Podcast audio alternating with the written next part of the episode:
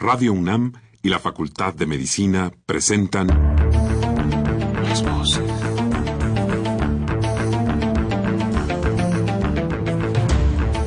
Voces. Las voces.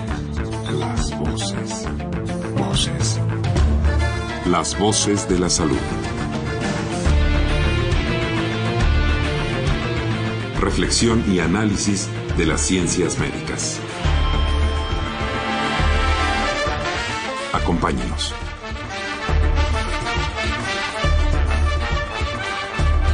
Muy buenas tardes, estimados radioescuchas. La Facultad de Medicina de la Universidad Nacional Autónoma de México y Radio UNAM tienen el agrado de invitarlos a que nos acompañen en su programa Las Voces de la Salud. Soy el doctor Andrés Aranda Cruzalta y el día de hoy para hablar sobre el Día Internacional de la Lucha contra el Uso Indebido y el Tráfico Ilícito de Drogas se encuentra con nosotros el psicólogo Óscar Flores Cuellar. Como siempre, los queremos invitar a que se comuniquen con nosotros a través del teléfono 55 36 89 89 con dos líneas o al 01 800 505 26 88 Lada sin costo.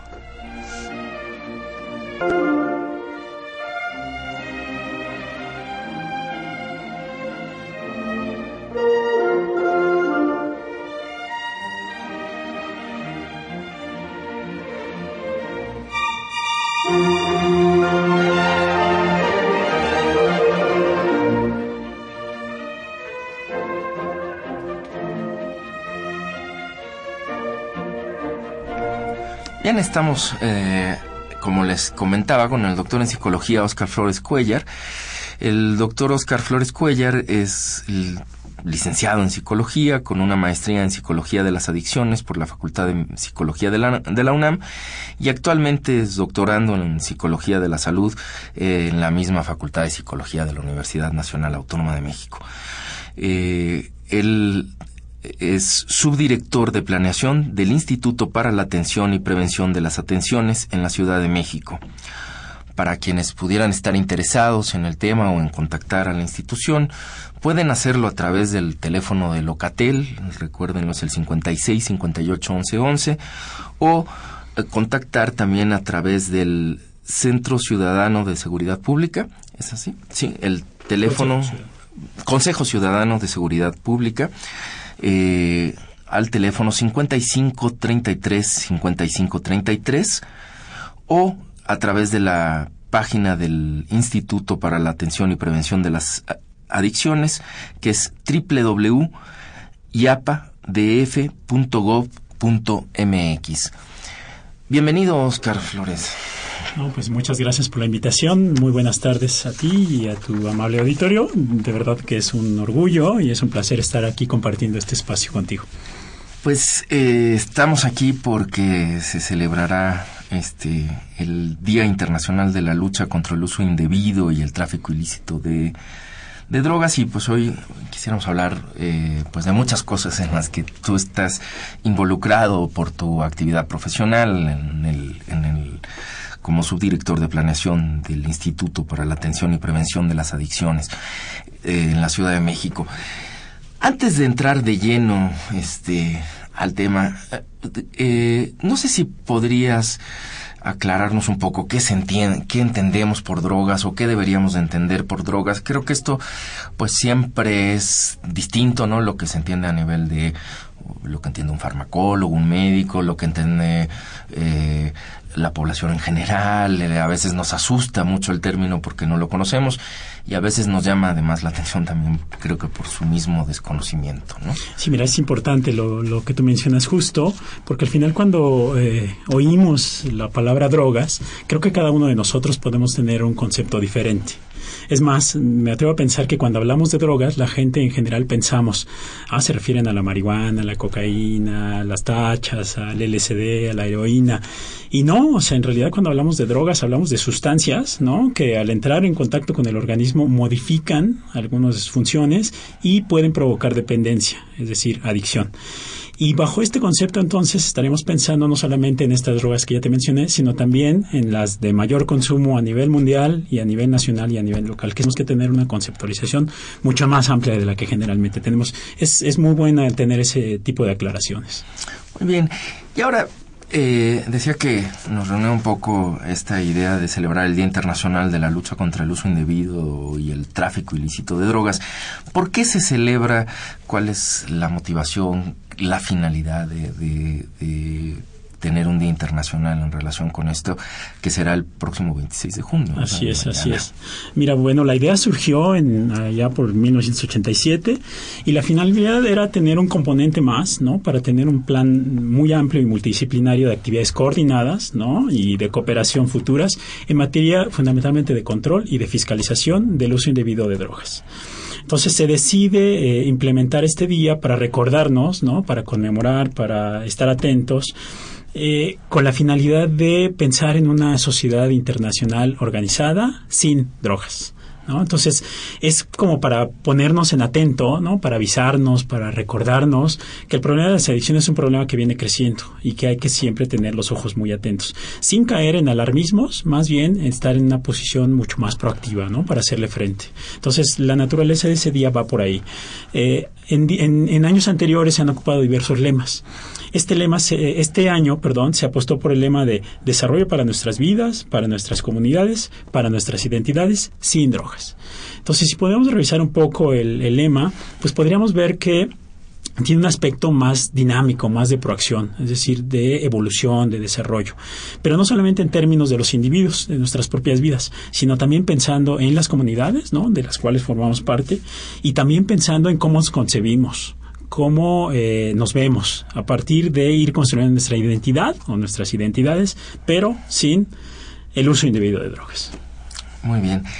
Y bueno, pues en estas, eh, eh, en el análisis que hacen los, los países que han integrado esta este Día Internacional que se han incorporado a esto, eh, a este tema. ¿Cuáles han sido los resultados? Ya llevan pues varios años. Sí, sí, este, claro, llevan, llevan, llevan varios años. México ha sido un partícipe activo, ¿no? Eh, eh, no solamente en la firma de los convenios, sino en la, en la propia ratificación. Y bueno, al final lo que se ha tratado de construir es un mecanismo a través del cual los países cooperen y tengan un trabajo coordinado y tengan líneas generales en términos de política pública de cómo asumir o cómo afrontar la problemática del uso indebido y del consumo de drogas. Han llegado a ciertos acuerdos. Han reconocido, por ejemplo, que las drogas eh, puede ser un peligro para la salud, que puede, eh, puede ser eh, un peligro para la seguridad pública, ¿no? Se ha reconocido como tal y además puede afectar el bienestar, sobre todo de aquellas poblaciones que pueden resultar más vulnerables, en este caso las niñas, los niños y los adolescentes. También se ha reconocido como un problema de seguridad nacional y que puede atentar contra la soberanía de los estados que atentan o que afectan la estabilidad económica y política y que también afectan el desarrollo sustentable de cada una de las naciones. Y por ende han reconocido que justamente un trabajo de colaboración, un trabajo coordinado podría dar mucho mejores resultados en términos del control y de la fiscalización de todo tipo de drogas, sobre todo de drogas consideradas como ilegales. ¿De cuáles estaríamos hablando eh, específicamente? ¿Cuáles, ¿Cuáles son las más importantes dentro de este grupo? Mira, eh, a mí me, eh, siempre me gusta hablar de que, insisto, atrayendo el tema de que cuando hablamos de droga nos referimos a todas, es decir, a todas las sustancias que afectan al organismo y pueden generar dependencia. Y no tengo que dejar de mencionar que el mayor problema a nivel nacional, a nivel local y a nivel mundial es el consumo de alcohol y tabaco pero que en estos eh, convenios, que en estos trabajos, evidentemente donde se ha centrado el trabajo mayormente es en las drogas consideradas como ilegales, a cuáles me refiero a la marihuana, a la cocaína, a los derivados del opio como la heroína y últimamente, mucho más fuerte, el trabajo se ha centrado en el uso, de, en, el, en, el, en las drogas eh, sintéticas, ¿no? Anfetaminas, metanfetaminas y cosas de este tipo. Para ir entrando en contexto, lo que te podría decir es que después del tabaco y el alcohol, que son las drogas de mayor consumo, la marihuana es la tercera droga de mayor consumo a nivel mundial. Se estima que casi 200 millones de personas la han consumido alguna vez en la vida. Y prácticamente en todos lados es cultivada y en todos lados puede ser comercializada. Entonces, su alcance es altísimo. Eh, en el caso de la droga como la cocaína y la heroína, se ha dado un fenómeno interesante el comercio y el consumo e incluso en algunas partes del mundo ha empezado a reducirse. Eso es una buena noticia. La mala noticia viene la después, porque al final estos comercios y estas personas que antes consumían este tipo de drogas, lo que se ha eh, eh, propuesto es que han migrado hacia otro tipo de drogas que tienen mayor afectaciones para la salud, ¿no? Eh, que serían las drogas sintéticas. Me refiero particularmente a las anfetaminas y a las metanfetaminas. Estas alcanzan a casi 40 millones de personas a nivel mundial en términos de consumo y rebasa por más, o sea, si sumamos a, los, a las personas que consumen cocaína y heroína, están muy lejos de la gente que consume las eh, drogas sintéticas, ¿no? Anfetaminas y metanfetaminas principalmente. Entonces, esto es más o menos un contexto de qué drogas son las que están trabajando este, estos grupos, estos colectivos, ¿no? Muy bien. Y eh, el riesgo para la salud no es el mismo, como ya estabas mencionando, de unas a otras a otras. ¿Podrías un poco darnos un panorama de cuáles son las principales afectaciones que, tienen estas estas mira fundamentalmente lo que habría que reconocer es que todas las drogas no eh, eh, dependiendo del nivel de consumo pues tienen, tienen un riesgo para la salud no Evidentemente, cuando nos referimos, por ejemplo, a drogas sintéticas, ahí nos confrontamos a otro tipo de cosas, porque hay poco cuidado para su elaboración. No se sabe a precisión cuánta cantidad de qué le ponen, ¿no? Entonces, evidentemente, eh, cuando una persona va y busca un efecto, puede encontrarse con uno totalmente distinto. Porque además de que no sabe qué cantidad y, si hay un patrón con respecto a, las sustancias que le involucran, pues habrá otras sustancias que tengan otras afectaciones para la salud. Pero bueno, mira, eh, las drogas en general pueden ser consideradas como uno de los 20 factores de riesgo a la salud a nivel mundial. En el caso de países desarrollados, ¿no? están consideradas dentro de los 10 principales factores de riesgo para la salud. Hay N enfermedades que se pueden asociar con ellas. Mm, me gusta mencionar tabaco porque es la que más mata. ¿no? Eh, se estima que puede llegar a matar alrededor de eh, eh, millones de personas en el mundo. Eh, en el caso, por ejemplo, del otro tipo de drogas, pues están asociados, por ejemplo, con enfermedades eh, infectocontagiosas como el VIH, como la hepatitis, como la tuberculosis, ¿no? Además de otras afectaciones a nivel cerebral que pueden tener.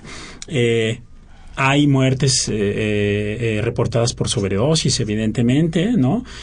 Favorecen otro tipo de riesgos como las autolesiones, como los suicidios, sobre todo en poblaciones jóvenes, ¿no?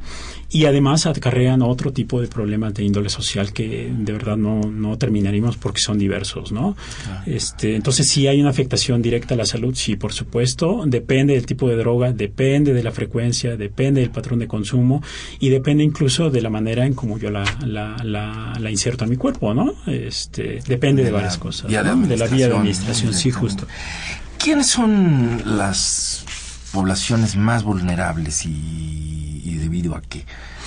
Mira, la, lo que nosotros hemos observado y lo, a través de leer, de investigar, de incluso tener experiencias propias con la población, pues podríamos decir que la población más vulnerable son nuestros adolescentes, ¿no? Las y los adolescentes y las y los niños. ¿Por qué? Porque además de que se encuentran en etapas de cambio, ¿no? Eh, sus cuerpos todavía no están consolidados, están todavía madurándose. Entonces, cuando hablamos de consumo de drogas a esta edad, lo que estamos comprometiendo es justamente la posibilidad del desarrollo pleno, no solamente a nivel social, sino incluso a nivel físico. Podemos eh, hablar que si se continúan los consumos en esta edad, es mucho mayor la probabilidad de desarrollar adicción y dependencia a futuro. Los daños pueden ser evidentemente mayores y podríamos hablar incluso de las modificaciones a nivel de estructuras cerebrales, ¿no? Lo cual es una condición como mucho más grave, ¿no? Si se da eh, justo a esta edad. Por eso me parece, y, coincidiendo incluso con algunas voces nacionales e internacionales, donde deben estar los esfuerzos justamente en este tipo de poblaciones, ¿no? En nuestras poblaciones jóvenes, en nuestras poblaciones adolescentes y de niñas y niños. Eh, muy bien, ¿cuál es más o menos el promedio de edad de inicio de este en general. ¿no? Ya. Este, eh, mira, pues eh, la encuesta nacional de adicciones lo que nos dice es que casi todas las drogas inician antes de que la gente cumpla la mayoría de edad, es decir, antes de los 18 años, lo cual ya es una condición más o menos grave. Cuando hablamos del Distrito Federal, que tenemos datos precisos, porque afortunadamente tenemos una encuesta de estudiantes que eh, se practica cada tres años y nos da eh, de verdad datos muy finos, lo que podríamos decir que es que la edad de inicio de consumo de drogas oscila entre los 12 y los 14 años. Depende del tipo de droga La primera droga de inicio en las y los adolescentes es el alcohol. Este se da en promedio a los 12.6 años. Y hablo promedio entendiendo pues que habrá chicos y chicas que inicien a los 8, 9, 10 años, ¿no? O sea, el promedio es 12.6. Aquí los hombres inician antes. La segunda droga de mayor consumo, la que- con la que inician más tempranamente las y los adolescentes, son los inhalables, ¿no? que además no es considerada una droga, es en realidad una sustancia de uso doméstico e industrial que se desvía a su consumo, que se desvía su uso, perdón, para el consumo. Entonces trae diferentes afectaciones. Eh, Los inhalables desplazaron al consumo de tabaco. Eh, No sé si tú llegaras a recordar hace unos 10, 15 años, pues se pensaba que el tabaco era la entrada para otro tipo de drogas. Pues ahora lo que nos estamos dando cuenta es que no, que hay otras drogas o otras sustancias que están sustituyendo, que están eh, mandándolo a otro lugar. Y los inhalables, en promedio, se inician a los 13 años. Y aquí hay un dato que me parece muy interesante sobre el que hay que ponerle mucho énfasis. Las mujeres inician antes que los hombres. Las mujeres inician antes, a los 12.9 años. Entonces nos tiene que poner ahí como muy atentos en lo que está sucediendo en ese sentido. La tercera droga sí es el tabaco. La tercera droga de inicio es el tabaco. Este se da a los 13.1 años. Y ahí las diferencias entre hombres y mujeres son mínimas. Casi inician a la misma edad. La otra droga que viene empujando fuerte es la cocaína. Esta se inicia a los 14.2 años. Y aquí fíjate que también hay un dato ¿no? Eh, importante, creo, que debe tomar en cuenta nuestro auditorio. Las mujeres también inician antes el consumo de cocaína que los hombres.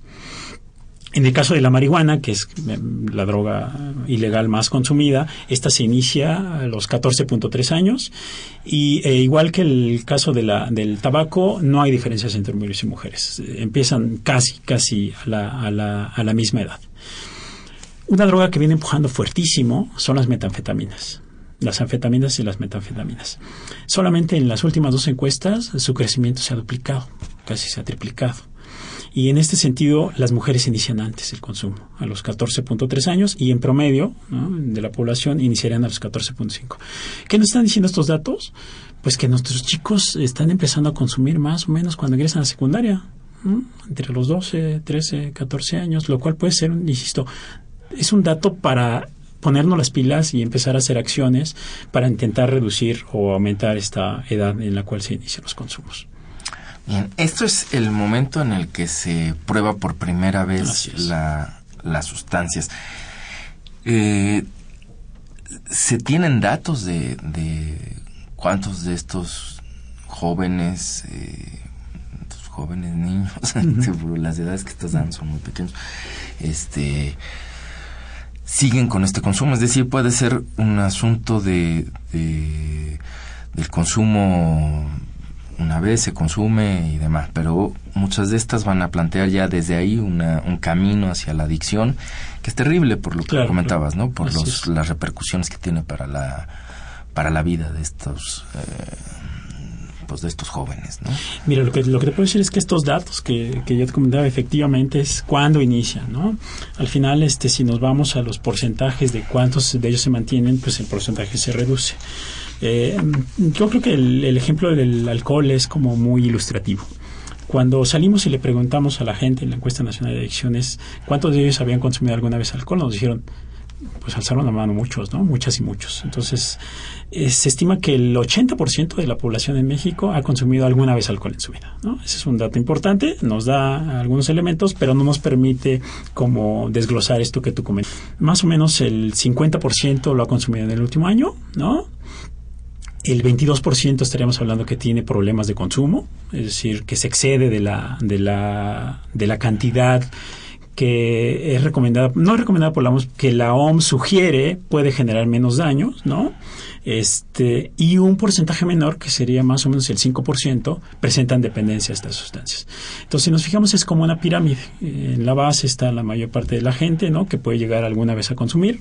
Hablabas tú, por ejemplo, de los adolescentes pero eh, conforme va avanzando la pirámide hacia la dependencia, pues los porcentajes afortunadamente se van reduciendo. Esto también lo que me, gustaría como darle la lectura en términos de no confiarnos, ¿no? Y decir, ah, bueno, pues mira, muchos de ellos se van a quedar solo a analizar el, el dato de por qué la gente eh, tiene afecto o por qué la gente se acerca a las drogas. O sea, ¿qué sucede? ¿Qué elementos permiten que estas personas se acerquen? Aunque sea por una vez incluso, ¿eh? O sea, vale la pena como cuestionarse. Y el otro gran reto es saber ¿Qué elementos o qué factores de riesgo o qué variables estarían asociadas para que estas personas se mantengan en los consumos? Es decir, lo usen frecuentemente, lleguen a consumos problemáticos en términos ya de su propia salud, en términos de problemas sociales, e incluso avancen hacia la dependencia. Creo que ese es uno de los temas. Sí, yo creo que son dos puntos que estás diciendo que son muy importantes y algo, algo podrías comentarnos sobre esos, ¿no? Es decir, se sabe por qué pues muchos jóvenes, etcétera, pueden ser atraídos, eh, jóvenes y no tan jóvenes. Digo, estamos viendo que por los datos que nos das, el inicio es en la, pues muy temprano, ¿no? En la adolescencia temprana, además, ¿no? Este, ¿qué hace, por lo menos a nivel de hipótesis, entiendo que no tienes como una explicación completamente clara, pero sí hay a nivel de hipótesis, de teorías, etcétera, explicaciones que nos digan qué es lo que está siendo atrayente para este grupo, el acercarse a estas sustancias. Y la segunda cuestión que estabas diciendo, eh, ¿qué factores de riesgo puede haber en un adolescente que eh, sobrepase, digamos, esa curiosidad de conocer las sustancias y lo enganchen. Hay factores ahí psicológicos, por ejemplo, eh, de personalidad o alguno o de algún otro tipo que pueda explicar este tipo de situaciones? Mira, es un fenómeno multifactorial y como tal hay que atraérselo. Lo primero que también me gustaría mencionar es que la mayoría de nuestros adolescentes, niñas, niños, adolescentes, no consumen drogas. Ese es un dato importantísimo. Solo una minoría es la que consume habitualmente y la que como un fenómeno multifactorial, evidentemente hay factores de índole biológico, ¿no? Eh, hablaríamos de aspectos genéticos incluso, ¿no? Algunas hipótesis o algunas teorías se han aventurado a decir que puede explicarse incluso hasta el 40% de la dependencia a partir de aspectos genéticos hereditarios. De problemas eh, a nivel de interconexiones cerebrales también es otro de los elementos que se ha empujado y que también se ha reconocido como un factor de riesgo. El que los chicos presenten, por ejemplo, déficit de atención, hiperactividad, es otro elemento que está muy asociado a, acercarlos al consumo de drogas, ¿no? Esa por, el parte, por la parte biológica. Por la parte del individuo, estaríamos hablando, por ejemplo, de eh, trastornos en su salud mental o sintomatología de su salud mental. Se ha asociado muy fuertemente el consumo de drogas con la presencia de sintomatología de ansiedad y la presencia de sintomatología de depresión. ¿No? Incluso hay algunas teorías que establecen que eh, puede darse una condición como de automedicación del uso de drogas. Si yo me siento muy ansioso y por ahí pruebo marihuana, pues me voy a dar cuenta que la marihuana me permite regular ese nivel de ansiedad. Entonces hay una, hay una, hay un factor que me puede aproximar más al uso continuado y más a la dependencia. Y el otro gran factor que me parece que vale la pena eh, destacar es el factor medioambiental. La familia tiene un papel súper importante en este sentido. Lo que hemos observado es que familias con dificultades en la comunicación, en la cohesión, en los aspectos de, interacción emocional, pues facilitan o favorecen que los adolescentes se acerquen más eh, a las drogas. Eh, el factor de pares, ¿no? El factor de amigos, es decir, el grupo de los amigos también hemos observado que es un factor importante de riesgo, sobre todo si este grupo de amigos ya son personas consumidoras de drogas, ese es otro factor que empuja, que facilita, que favorece. Eh, eh, y el otro factor es el aspecto comunitario. Lo que nos hemos dado cuenta es que hay ciertas comunidades en donde los consumos pueden verse incluso normalizados. Y creo que no es nuevo, es decir, eh, atraigo otra vez el ejemplo del alcohol, ¿no? Es muy normal, ¿no? En nuestra sociedad está normalizado que, por ejemplo, eh, la fiesta, los festejos estén asociados al consumo del alcohol. Quizá tú hayas escuchado esta situación de bueno, mira, que pruebe, ¿no? Que pruebe aquí en casa para que no le, no le enseñes. Entonces, al final lo que refleja es una normalización de los consumos. Y ese podríamos considerarlo incluso otro factor de riesgo que acerca a las y los adolescentes al consumo de drogas y que además puede favorecer que los adolescentes se mantengan, ¿no? Y que evidentemente posteriormente pueden desarrollar aspectos de dependencia. Entonces, son distintos factores. Al final, la combinación y muchas combinaciones de estos factores son los que nos van a eh, eh, señalar si un adolescente es mucho más proclive a desarrollar una dependencia o acercarse a las drogas, eh, pero al final no es un aspecto determinista. ¿no? Es decir, podemos tener a un, a un, a un adolescente con diversos factores de riesgo y que nunca en su vida se va a aproximar a las drogas. ¿no? Entonces hay diversos, pero evidentemente tres grandes factores, ¿no? Los biológicos que son los individuales, ¿no? En los aspectos de personalidad, de los estados emocionales y también estos factores sociales que son sumamente importantes, ¿no? La familia, el grupo, la escuela, el trabajo y la sociedad en general además. Ahora, esto que nos estás diciendo, perdón, es... Eh, pues nos da un panorama creo que muy claro el que nos presentas un poco de lo que está ocurriendo en nuestro país. Eh, eh, sin embargo, eh, en este Día Internacional de la Lucha contra el Uso Indebido y el Tráfico Ilícito de Drogas, me dices, participan otros países. Digamos, en comparación con estos otros países que están ahí insertados, ¿por dónde se encuentra México? Más o menos, este, digo, si nos puedes ubicar ahí a nuestro auditorio para entender por dónde por dónde estamos y entender la relevancia también de lo que se está haciendo. Me parece muy bien. Mira, eh, es, digo, es muy interesante tu, tu, tu, pregunta porque al final sí nos pone en contexto, ¿no? En cierto contexto mundial. Lo que te puedo decir es que en comparación con otros países, ¿no? Eh, nosotros nos encontramos en términos de consumo de drogas ilegales por debajo del promedio de todo el mundo. Eso eh, de algún modo nos, nos, nos estimula a seguir trabajando, pero también nos pone en atento para no solamente eh, mantenernos en esa etapa, sino empezar a reducir esa, esa situación, ¿no? No, eh, es cuando hablamos de en términos muy generales, de repente a mí me da la impresión que perdemos la dimensión de lo que significa también el consumo de drogas ya en términos muy locales, muy individuales, muy familiares, por ejemplo. Bastaría preguntarle, por ejemplo, a las gentes o a las personas que tienen un familiar que ha desarrollado dependencia, o sea, cuánta afectación, cuántas cosas eh, eh, le generan, cuántas dificultades, para entender que, si viene siendo cierto, no somos como de los eh, países de mayor consumo, pues sí tenemos una problemática ahí, porque al final está afectando a una parte de nuestra sociedad, a una parte de nuestra comunidad, a una parte de nuestras ciudadanas ciudadanos, y eso me parece que es sobre lo que hay que ir trabajando, ¿no?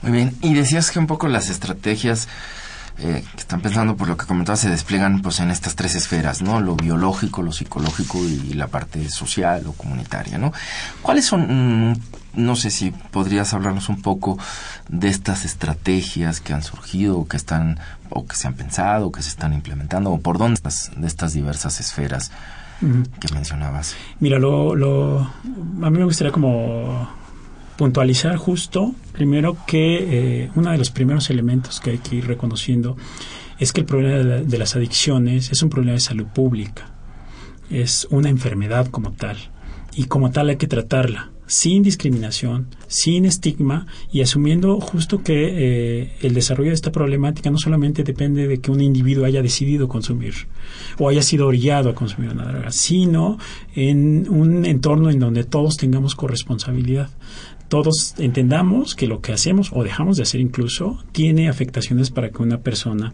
eh, se aproxime a algún tipo de drogas. Entonces, bajo esta perspectiva es la que trabaja el instituto, ¿no? De reconocer las adicciones como una enfermedad y trabajar sobre todo en este aspecto de salud pública. Y evidentemente en estas tres grandes esferas que tú comentas, pues nos hemos dado a la tarea, por ejemplo, de desarrollar estrategias a nivel individual, ¿no? Donde se intenta proveer a los las y los adolescentes, incluso a las niñas y los niños, de herramientas para afrontar las adversidades diarias, ¿no? De desarrollar mayor asertividad, de desarrollar capacidades para solucionar problemas, de tener eh, elementos eh, de aspectos emocionales, ¿no? Que les permita, además de reconocer sus propias emociones, pues generar estrategias para la autorregulación, que es una de las cosas que también estamos empujando. En el aspecto social y comunitario, pues reconocemos a la familia como uno de los principales elementos. Entonces, una de las estrategias que nos hemos eh, dado la tarea de implementar son eh, estrategias en las cuales intentamos eh, educar o transmitir a los padres, por ejemplo, estrategias de crianza positiva para los hijos de estrategias para la supervisión de los hijos, estrategias para eh, acompañar a los hijos, estrategias para convertir a la familia no en un factor de riesgo, sino en un factor protector. sino una red de apoyo, que sea una red de apoyo, perdón, sobre las cuales las adversidades a las cuales estamos sometidos todos, y creo que los adolescentes quizás la, la, las y los lo vivan más, estas adversidades, pues que la familia sea un soporte, ¿no? Sea un amortiguador para esas adversidades y permita hacer frente ¿no? a todas estas problemáticas y que nuestras adolescentes y adolescentes pues salgan avantes y salgan bien. Ahí hemos desarrollado justo esa estrategia con las madres y los padres de familia. Tenemos trabajo muy fuerte con las comunidades escolares, ¿no? Considerando que más del 95% de nuestros adolescentes están en secundaria, pues es un lugar ideal para hacer intervención. Entonces trabajamos ahí con padres, trabajamos ahí con maestros y evidentemente acercamos acciones de promoción a la salud de los adolescentes y acciones que les permitan manifestarse en la parte artística, educativa, cultural, social, emocional, etcétera. Entonces ahí tenemos un trabajo muy fuerte y un trabajo con la comunidad que también estamos desarrollando es intentar que las comunidades sean autogestivas que las comunidades sean que las comunidades perdón sean capaces de afrontar estas problemáticas y de tener las herramientas necesarias para solucionarlas. Creo que ahí está también un factor muy importante porque nos ha costado mucho trabajo justamente eliminar este estigma o estigma para las personas que consumen drogas. Entonces serán los elementos que creo que nos costará trabajo, pero que con todo gusto estamos asumiendo el reto, ¿no? De cambiar ese casetito, cambiar ese chip y reconocer que este problema es un problema de salud. Muy bien, pues tenemos que hacer una pausa, pero regresando seguimos conversando con Oscar Flores sobre estos tema tan importante.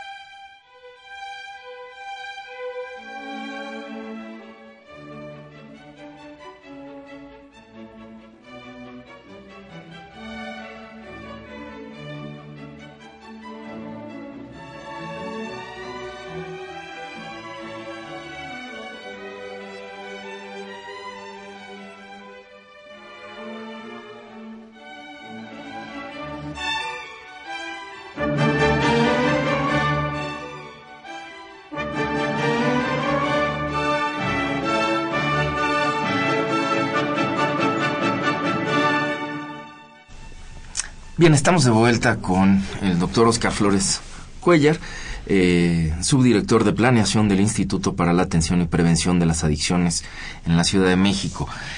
Hemos estado conversando durante esta eh, primera mitad del, del programa, ¿no? Sobre este Día Internacional de la Lucha contra el Uso Indebido y el Tráfico Ilícito de Drogas, que se celebrará mañana. ¿no? Así es. Este, y bueno, pues nos estabas dando un contexto pues muy interesante, muy general, el panorama más o menos de cómo están viendo ustedes eh, que está eh, este, este problema sobre las adicciones en nuestro país. Eh, y, y, hablas del trabajo con los jóvenes, ya mencionas un poco las esferas que importan, más o menos eh, sobre las que habría que actuar y demás han tenido, eh, han hecho, digamos, dentro de todo el trabajo que, que, se tiene, se tiene información de qué es lo que los jóvenes están pensando sobre estos, sobre estos problemas. ¿Se, tiene alguna encuesta o se ha hecho algún, eh, se tiene alguna herramienta que permita hablar sobre la opinión de los, de los jóvenes al respecto de esto?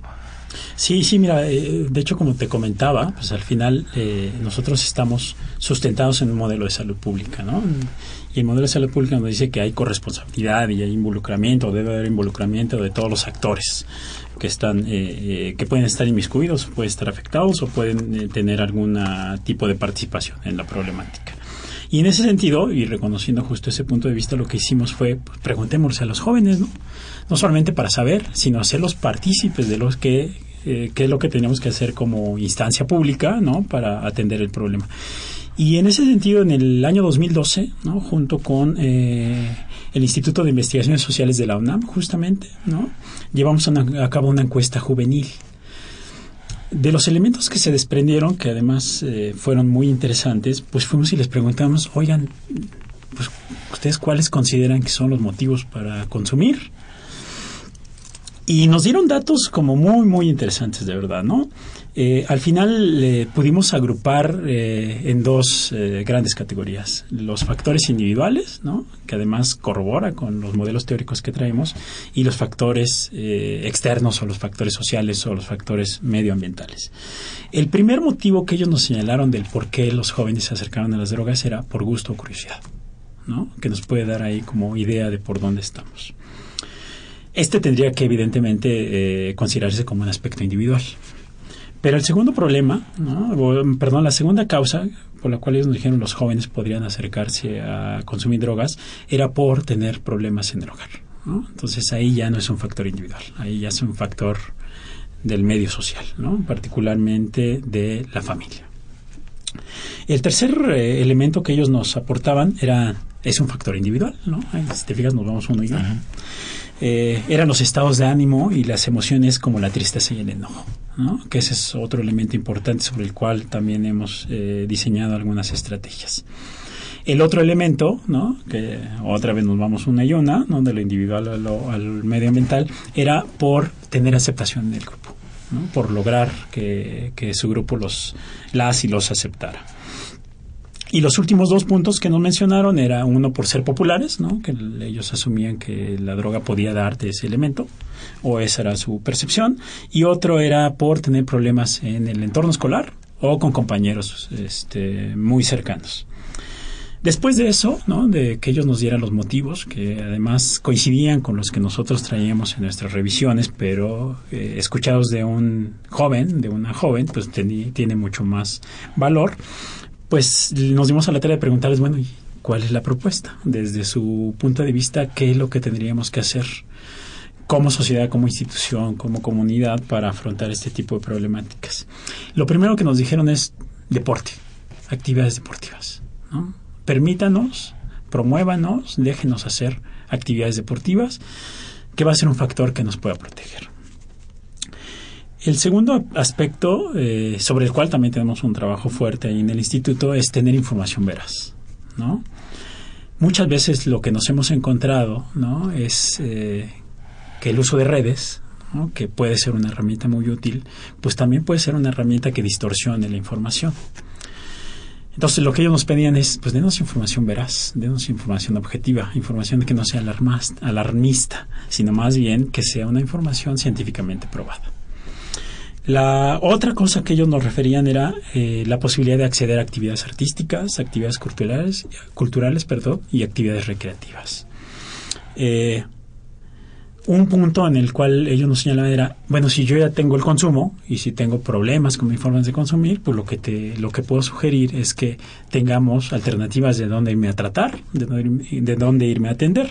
Entonces ellos nos dijeron que haya disponibilidad de tratamiento, pero que además, pero que además sean tratamientos que sean efectivos, es decir, que sirvan, ¿no? Y que me dejen una buena experiencia. Entonces, estas experiencias son, son las que nosotros nos hemos traducido ya en acciones, ¿no? En el instituto para empezar a afrontar el tema. Y que además, eh, insisto, es, es un punto como muy eh, relevante, es que coincidió con lo que nosotros traemos en nuestro imaginario pero le da como, me parece, dirección a nuestro actuar, ¿no? Sobre todo tomando, exacto, y tomando en cuenta justo la participación de las y los jóvenes, ¿no? Que es fundamental en este problema. No podemos desarrollar acciones sobre las cuales pensemos que las personas sean únicamente receptoras. Lo que nosotros proponemos es que las personas sean proactivas, sean activas, desarrollen cosas para que en conjunto afrontemos esta problemática y sea evidentemente mucho más fácil resolverla. Muy bien. Tenemos un par de llamadas de nuestra audiencia. Alicia Juárez, de 60 años, te pregunta, ¿qué riesgos corre una mujer embarazada actualmente después de haber consumido droga? Eh, sí, pregunta compleja, ¿no? Sí, es un poco no- compleja. No dicen ¿no? ni qué droga, ni nada, Exacto, pero ¿no? creo que puedes darle Sí, claro. Lo, lo- que puedo decir es que en el embarazo, o sea, durante el embarazo, todas las drogas tienen un daño, no solamente para la madre, sino también para el producto. O sea, todas las drogas. No hay ninguna droga que sea recomendada, ¿no? O que sea pueda ser prescrita. Ahí sí no, no hay posibilidades, ¿no? No sé si te- quizás se refiera a que esta persona pudo haber consumido drogas, ¿no? Y durante el embarazo no las consumió. Fíjate que es una, una parte interesante. Incluso en consumidoras crónicas, ¿no? lo que hemos encontrado es que el embarazo se convierte en un factor que le ayuda a abandonar, aunque sea temporalmente, ¿no? esta condición de las drogas. Sobre todo cuando tú le proporcionas información de las afectaciones que podría tener para el bebé. Entonces, no sé si vaya por ahí la pregunta. Habría que revisar, ¿no? Evidentemente, cuánto tiempo estuvo consumiendo, qué tipo de droga, ¿no? Y qué tan cercano estuvo esta parte del embarazo. ¿Puede haber un riesgo? Sí, pero eh, no me atrevería a decir más sin conocer mucho más elementos. El caso sí es, claro. evidentemente es muy general la pregunta. Sabemos que inclusive drogas muy lícitas, como son los medicamentos que utilizamos los médicos, bueno, pues durante, pues muchos están prohibidos, muchos no pueden ser utilizados y otros tienen que ser utilizados por un especialista. Razón por la cual, pues ya nada más a partir de la pregunta, pues invitamos a quienes estén embarazadas, pues mejor acudir a su ginecobstetra Exacto. a que las revise y quizás ahí ya de manera más puntual si tienen algún problema también pues con toda confianza pueden tratarlo con él y verificar qué cosas podrían ocurrir. Señor Dionisio Cervantes Guerrero, 54 años, pregunta, ¿cuál es el origen de la marihuana? ¿Es planta? Eh, ¿O es lo mismo que la amapola o el hashish? ¿Es una sola planta o son varias plantas? Son, eh, en el caso de la amapola eh, es una planta diferente a la marihuana, ¿no? La marihuana tiene Plantas. orígenes asiáticos, ¿no? En realidad por ahí se, se- se- es, es nativa de esa de ese lugar. Eh, se trajo a México por ahí por la época de la revolución, ¿no? Con, con la migración sobre todo de personas asiáticas con la construcción de las vías de los trenes. Y pues resultó que es una planta que crece muy bien en casi cualquier parte del mundo. Lo que le podría decir es que sí, al interior de la cannabis, ¿no? Hay diferentes tipos y que este tipo de plantas eh, también tiene diferentes concentraciones de la sustancia que generan los efectos que, la gente que consume marihuana busca, ¿no? Eh, hablamos del tetrahidrocannabinol, ¿no? Como la sustancia activa que genera estos estos efectos, este eh, a nivel de la, de la psique, ¿no? Pero sí hay diferentes ahí, hay diferencias, ¿no? Lo que sí le puedo decir es que la amapola es una y la marihuana es otra completamente, la cannabis, particularmente la cannabis sativa. Otra pregunta más que tenemos, este, si quieres, le vamos dando salida Adelante. a las nuestras. Eh, el señor José Luis Zúñiga, de 64 años, hace un par de preguntas. Eh, dice, ¿cuál es la diferencia entre una anfetamina y una metanfetamina? Eh, y te pregunta también si la marihuana posee algo tan adictivo como la nicotina que tiene el tabaco. Mira, la, la diferencia entre las anfetaminas y las anfetaminas es la potencia del efecto, ¿no? Las metanfetaminas tienen un efecto mucho más su potente. cuestión, sus ¿no? diferencias químicas. Dado su estructura química, evidentemente, ¿no? Eh, y la otra pregunta, bueno, la otra parte de la pregunta, ¿cuál era, perdón? Que si la marihuana posee algo, es tan adictiva como la nicotina, que, que tiene el, posee algo tan adictivo como la nicotina que tiene el tabaco, pues me refiero, supongo se refiere a este, precisamente si el tetrahidrocannabinol será, que mencionabas hace un rato, será tan adictivo como la nicotina. Fíjate que no. Eh, es decir, lo que se ha encontrado en estudios muy cuidados con modelos animales es que la nicotina tiene un, un potencial mucho mayor eh, de adicción eh, versus la marihuana, ¿no? que tiene un menor potencial. Eh, la, la droga de mayor potencial, la que se ha encontrado cuando menos es la heroína, ¿no? con mayor potencial adictivo. Después le seguiría la cocaína, no es cierto. Después le seguiría justo la nicotina, ¿no? que tiene un poder. Y estamos hablando, perdón que te interrumpa, pero estamos hablando de este poder adictivo del que estamos hablando es adicción física Eh, porque habría que distinguir esto, ¿no? O sea, es un poco, me parece, nos estamos yendo por la parte de la adicción física, porque existe también una adicción psicológica, ¿no? Exacto. No sé si después de terminar la pregunta quieras este, por aclarar sí, un justo. poco también. Sí, justo. ¿no? Entonces, el poder adictivo justo eh, a nivel físico, ¿no? Ahí sí lo tenemos que aclarar, ¿no? Por el primer lugar lo tiene la heroína. Después, empujando fuerte, la nicotina, ¿no? Del tabaco. Después viene la cocaína y después algunas más. Y la marihuana, relativamente, en comparación a esta, no es que no tengan poder activo, sí lo tiene, pero es menor versus a estas drogas, ¿no? Y sobre el... Y bueno, y te hace una sugerencia, ¿no? Te sugiere ver una película mexicana que habla de este tema que se llama Nicotina, ¿no? Este, ok, muchas gracias. entonces, una recomendación cinematográfica. Bienvenida No sé, si a la no recomendación. visto, pues, ves. Ok, muchas gracias. Además, fíjate que veía como la- las edades de tu, de tu auditorio, ¿no? Bueno, cuando menos de estas preguntas de los que llegaron, ¿no? Y nosotros también nos dimos cuenta que es una población, ¿no? La población adulta mayor. Es una población importante, fíjate que nosotros hemos considerado que puede tener un papel fundamental como eh, un preventor activo, como una persona que puede aproximarse a la comunidad y desarrollar todo un esquema de trabajo, ¿no? Para poder auxiliar a la propia comunidad a afrontar este tipo de problemáticas. Tenemos por ahí un programa, ¿no? Ojalá puedan checarlo en nuestra página, en el www.yapa.df.gov.mx, en donde justamente lo que queremos es atraer a esta población y empezarla a habilitar para que se conviertan en preventores en su comunidad. ¿No? Entonces, mm, me llama la atención esa parte. Pues, eh, la invitación quizás- está ahí, ya llegaremos ahí. Quizás está acertada la, la, la, la idea, ¿no? De, de a quién dirigirse. Bueno, pues no sé si, eh, mm, no, no sé si eh, podrías hablarnos un poco más precisamente sobre el YAPA, ¿no? Sobre el Instituto de Atención y Prevención de las Adicciones de la Ciudad de México. ¿Qué acciones realiza? ¿Cómo se, se construye? ¿Qué es? eh, ¿Cómo se formó? ¿Cómo está eh, organizado? ¿Qué es lo que están haciendo? Un poco, no sé Claro. este cuáles son sus funciones, por dónde va dirigiendo todos estos estos problemas, ¿no? Mira, somos un instituto relativamente reciente, ¿no? Fuimos creados por ley en el 2010, empezamos funciones en el 2011, entonces realmente somos jóvenes, ¿no? Eh, estaremos como en niñez, adolescencia, ¿no? Y por ende estamos como factor de riesgo ahí, pero cuidarse vulnerables. este, pero bueno, somos, eh, como te decía, un instituto, ¿no? Que tiene diversas áreas de trabajo. Somos, somos un instituto normativo, no operamos servicios estrictamente, pero sí nos toca la coordinación, ¿no? la dirección, el establecer por dónde tendríamos que estar trabajando nosotros y las instancias comprometidas para desarrollar un trabajo colectivo y cooperado para afrontar esta, esta problemática. Entonces, el instituto está compuesto por varias áreas.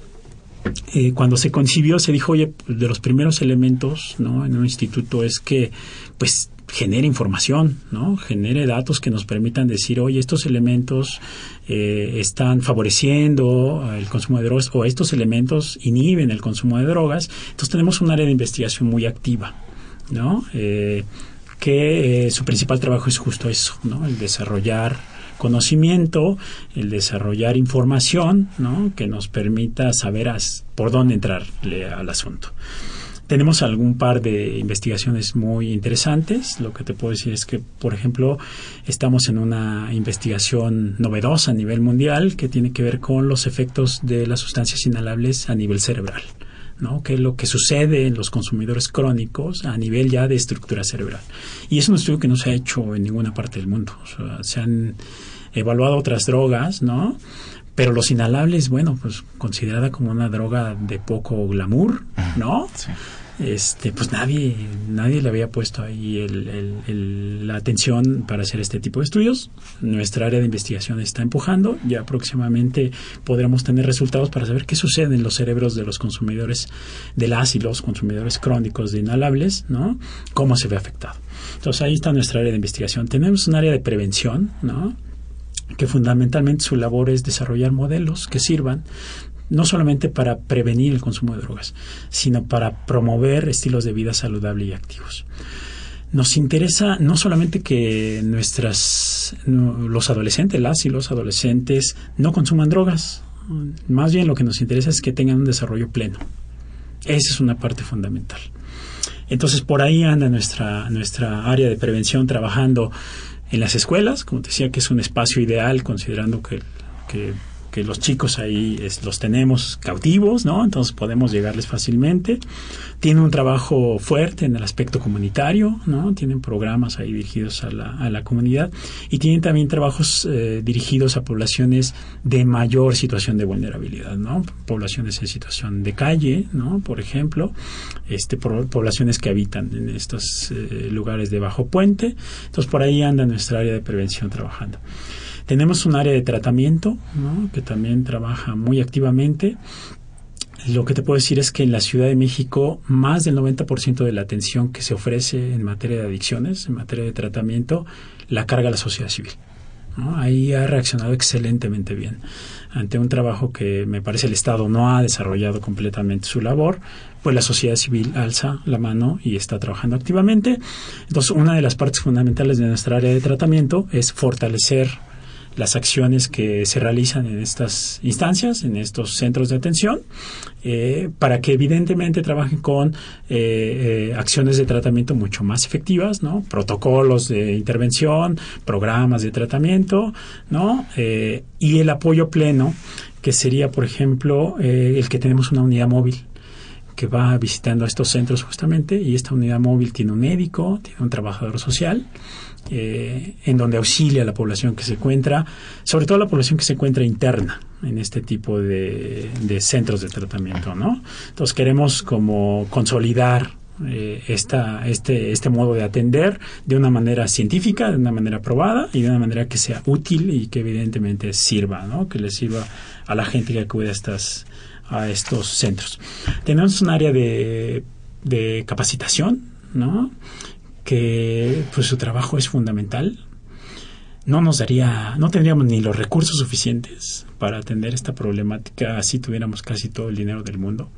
En realidad lo que queremos generar es que cada uno de los campos en los cuales nosotros tomamos, eh, tocamos, pues tengan cuadros capacitados y con herramientas que puedan desarrollar acciones de prevención, que puedan desarrollar acciones de tratamiento, que puedan desarrollar acciones de intervención oportuna, de detección, etcétera, etcétera. Entonces ahí tiene nuestra área de capacitación un trabajo fuertísimo, no solamente en el en, el entorno escolar, sino también en el entorno eh, eh, comunitario.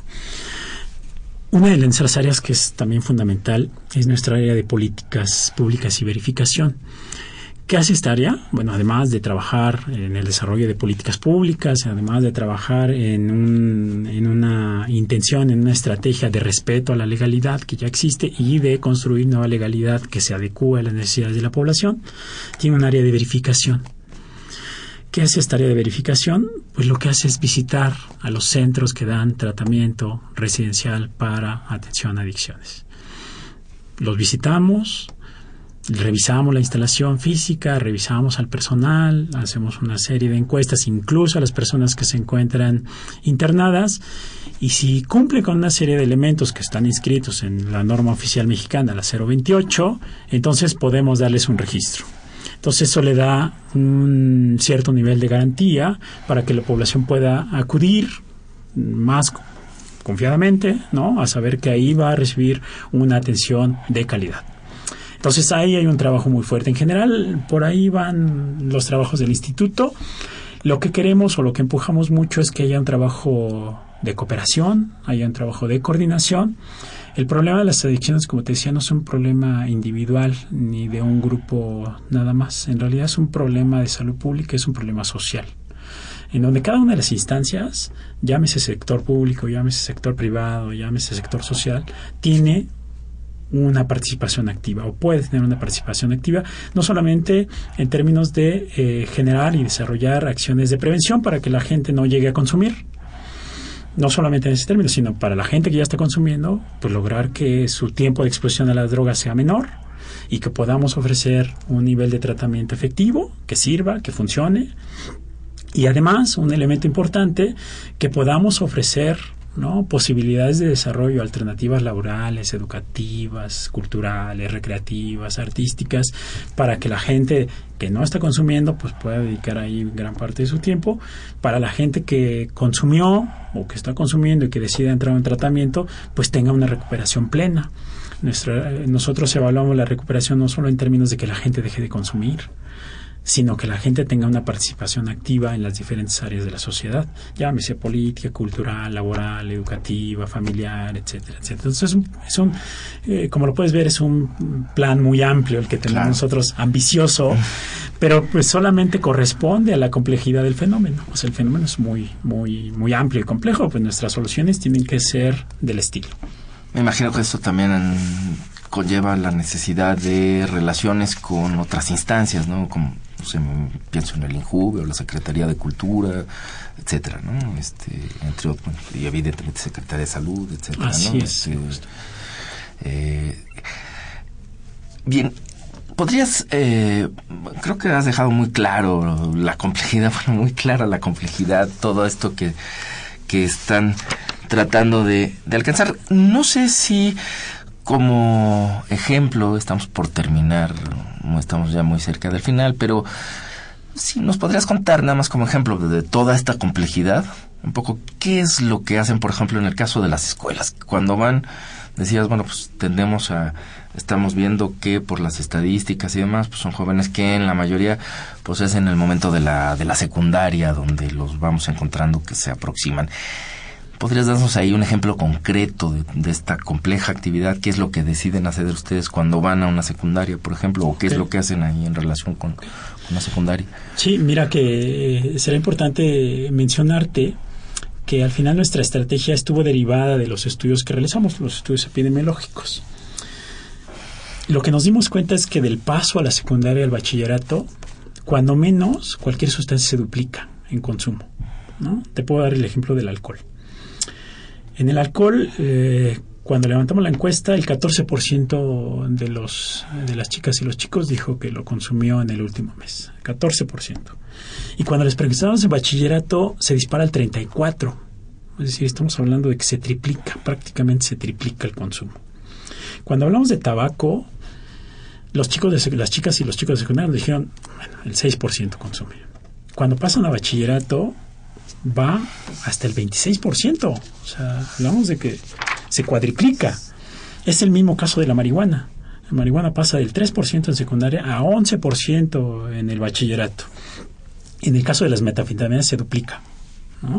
Entonces eso nos dio a la tarea de decir, oye, tenemos que preparar a los jóvenes ¿no? de secundaria para que afronten un escenario que podría ser el bachillerato. Y tenemos que trabajar más fuertemente con la gente de bachillerato, porque lo que podríamos decirles, oye, nosotros te entregamos adolescentes con un consumo relativamente bajo y salen disparados en los consumos. Pero bueno, a partir de ahí decidimos tener un trabajo fuerte con las secundarias. Entonces, ¿qué hacemos con las secundarias? Además de que tenemos campañas eh, eh, eh, más o menos permanentes de información, que era una de las cosas que los adolescentes, las y los adolescentes nos pedían.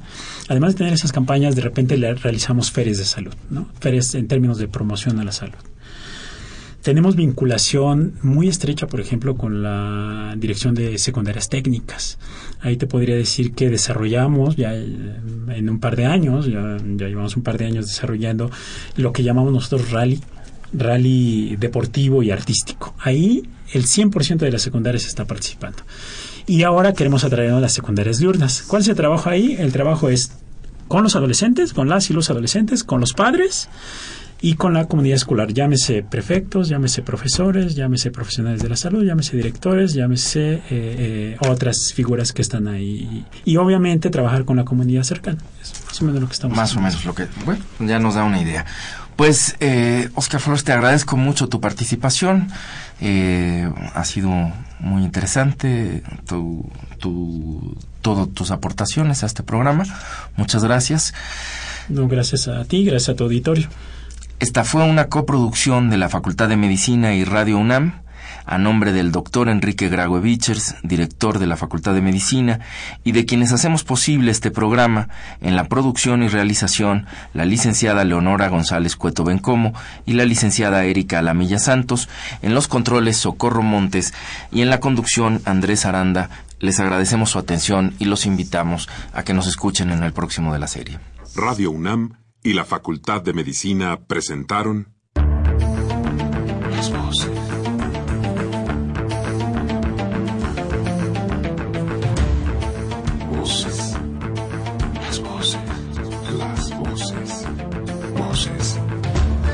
Las voces de la salud. Reflexión y análisis de las ciencias médicas.